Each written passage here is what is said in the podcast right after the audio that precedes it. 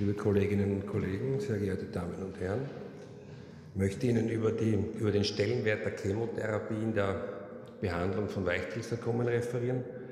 Anfänglich möchte ich über die adjuvante Therapiesituation sprechen und im zweiten Teil über die palliative Chemotherapie, sprich wenn die Fernmetastasierung stattgefunden hat. Datenlage bezüglich Effektivität der adjuvanten Chemotherapie insofern limitiert, dass Einzelstudien teilweise unterpowered sind bzw. nicht suffiziente Patientenzahlen inkludiert haben. Umso aussagekräftiger die Meta-Analysen, die zur Verfügung stehen. Bis dato stehen drei Meta-Analysen zur Verfügung. Die erste Meta-Analyse abgebildet in diesem ähm, Dia, wo Sie sehen, dass äh, nahezu 1600 Patienten inkludiert wurden diese Meta-Analyse und, und der Stellenwert einer adjuvanten doxorubicin-hältigen Chemotherapie evaluiert wurde. Und Sie sehen, dass die adjuvante doxorubicin-hältige Chemotherapie etwas bringt für das ähm, äh, lokalrezidivfreie Überleben, für das ähm, metastasenfreie Überleben, für das gesamtrezidivfreie Überleben in der Gesamtpopulation nichts für das Gesamtüberleben, aber wenn man sich die Subgruppe der Extremitätenweichteilsarkome ansieht, ist doch hier ein Vorteil zugunsten der adjuvanten Doxorubicin erhältigen Chemotherapie ersichtlich. Kritikpunkte dieser Meta-Analyse ist, dass nicht nur eben Extremitäten, Weichtelsarkome, sondern alle Lokalisationen inkludiert waren und auch ein ziemlich hoher Prozentsatz von äh, Weichtelsarkom-Histologien, wo die Aggressivität, also das Grading, nicht verfügbar war oder ein teilweise sehr niedriges Grading eingeschlossen wurde. Und wie anfänglich erwähnt, es wurden hier nur ähm, Studien inkludiert, die kein Ifosfamid als Therapeutikum enthielten. Zweite Meta-Analyse von, von, von, äh, von äh, Chemotherapiestudien, die auch äh, Ifosfamid äh, inkludiert haben. Und was Sie hier sehen können, ist, dass der Zusatz von Ifosfamid sowohl beim rezidivfreien Überleben als auch beim Gesamtüberleben in der adjuvanten Behandlung von Hochrisiko-Weichtelzarkomen äh, vom Vorteil behaftet ist. Zwei Einzelstudien, ich will hier nur zwei Einzelstudien bringen. Eine Studie, die gezeigt hat, dass der Zusatz einer adjuvanten Chemotherapie, in diesem Fall Epirubicin und Ifosfamid, nach einer adjuvanten Strahlentherapie sowohl eine, zu einer Verlängerung des Gesamtüberlebens als auch zu einer Verlängerung des rezidivfreien Überlebens führt, allerdings äh, mit äh, dem Risiko der Nebenwirkungen, die mit diesen sehr hochdosierten Ifosfamid und sehr hochdosierten Epirubicin verbunden sind. Im Gegensatz zu, dazu eine EOTC-Studie, auch ähnliches Design, äh, Extremitäten und ähm, andere Lokalisationen nach kompletter chirurgischer Entfernung, Randomisierung, adjuvante Strahlentherapie plus minus Chemotherapie, kein Vorteil bezüglich rezidivfreien Überlebens und kein Vorteil bezüglich Gesamtüberlebens.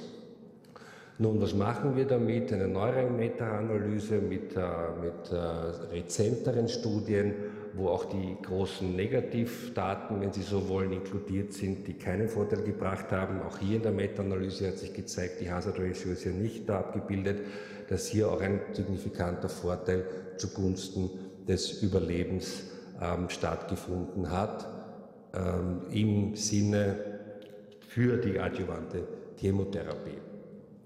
Zusammenfassend die adjuvante Therapiesituation gibt es heutzutage einen Standard für oder gegen eine adjuvante Chemotherapie.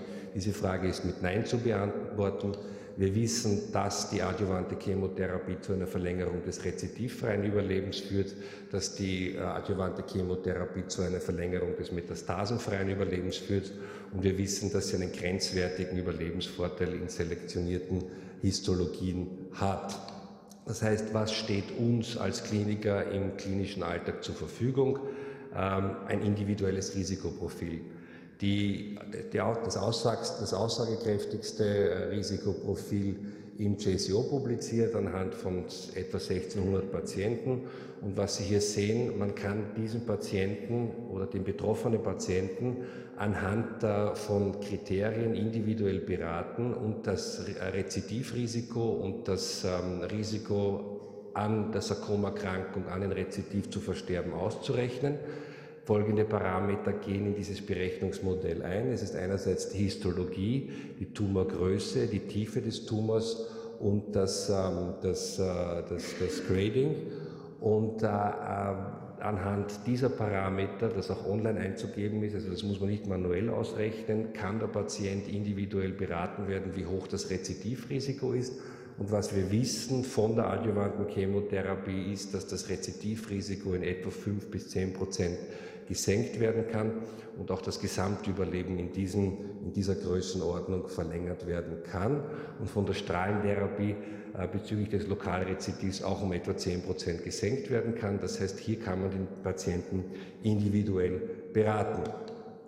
Wie sieht es aus in der metastasierten äh, Weichteilsarkomerkrankung? Äh, nach wie vor eine unheilbare Erkrankung. Wir sprechen von einem Gesamtüberleben im Median bei Diagnosestellung der Metastasierung von etwa einem Jahr. Bezüglich chemotherapeutischen Möglichkeiten in der Erstlinientherapie, es wurden hier einerseits äh, Monotherapien äh, versucht, andererseits Therapiekombinationen, nach wie vor das Rückgrat Anthracyclin und Ifosfamid in zusammenfassend in der metastasierten Tumorsituation, es kann durch eine, durch eine Kombination von Anthracyclin und Ifosfamid zwar ein etwas, eine etwas höhere Ansprechrate erzielt werden, aber es kann hier nicht das Überleben verlängert werden. So, das heißt, dass hier die Kombinationschemotherapie in der metastasierten äh, Tumorerkrankung nur bei ausgewählten Fällen, wenn zum Beispiel eine Resektabilität erreicht werden will, zum Einsatz kommen kann. Wie sieht es aus in der Zweitlinientherapie, das heißt nach Versagen von Anthracyclin und oder Ifosfamid? Hier das Iondelis, das Trabectidin registriert in der Indikation. Nur Zusammenfassung die Wirksamkeit. Die unteren zwei Kurven, wie Sie sehen, ist die, ist die Effektivität von sogenannten inaktiven Substanzen. Das ist die unterste Kurve von der EOTC. Die zweite Kurve ist quasi der, der, der, der, Benchmark, wenn Sie so wollen, für die effektiven Substanzen in der Weichteilsarkombehandlung und was Sie sehen, dass die Effektivität von den Trabectidin, zwei verschiedenen Applikationsmodo, den sogenannten aktiven Substanzen überlegen sind, das zu einer Registrierung dann quasi in der Zweitlinientherapie in der Weichteilsarkombehandlung geführt hat. Wie sieht es aus mit anderen Therapiekombinationen, wie zum Beispiel des Leiomyosarkoms?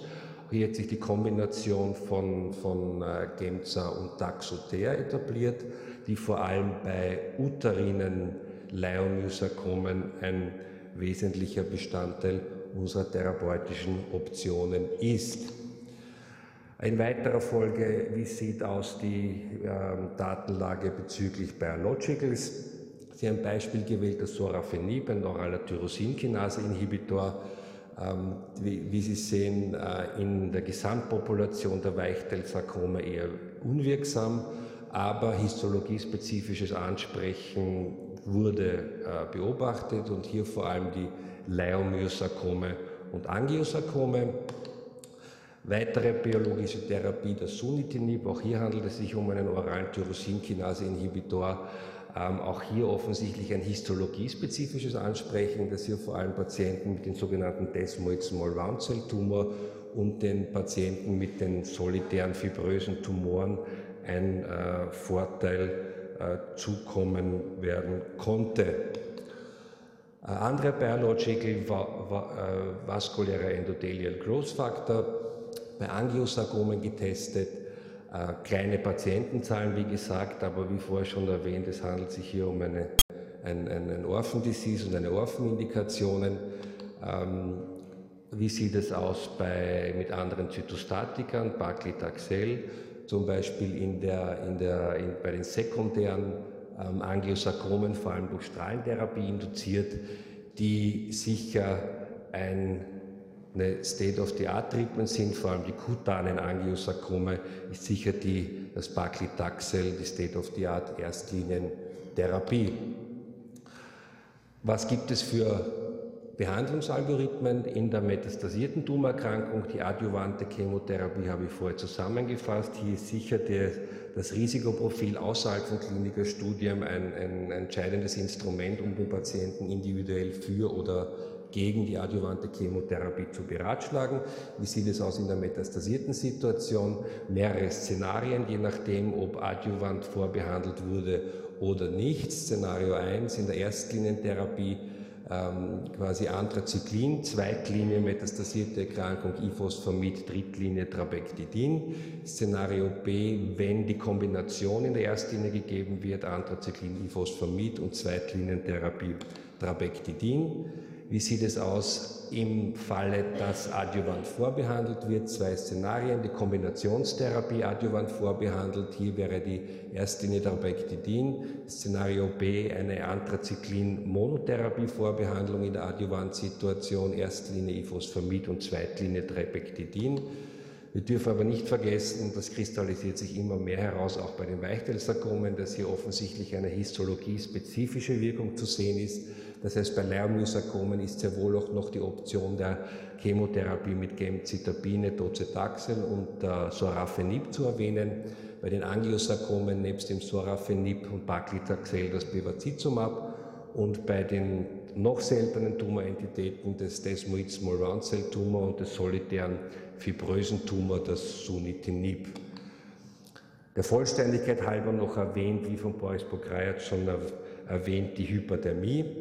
Auch hier gab es eine Studie, eine, eine, eine sehr große Studie bei Weichteilsarkomen, wo Patienten randomisiert wurden in eine sogenannte Standardchemotherapie, die meines Erachtens nach kein Standard ist, weil Eier kein Standard in der, Art, in der Behandlung von Weichteilsarkomen ist, plus minus ähm, Hyperthermie. Und es konnte bei den Patienten, die mit Hyperthermie behandelt wurden, ein signifikanter Vorteil bezüglich des lokal rezidivfreien Überlebens beobachtet werden. Wie gesagt, Stellenwert der Hypertonie, ähm, meine Meinung dazu, sehr selektionierte Patienten und äh, möchte mich für Ihre Aufmerksamkeit bedanken.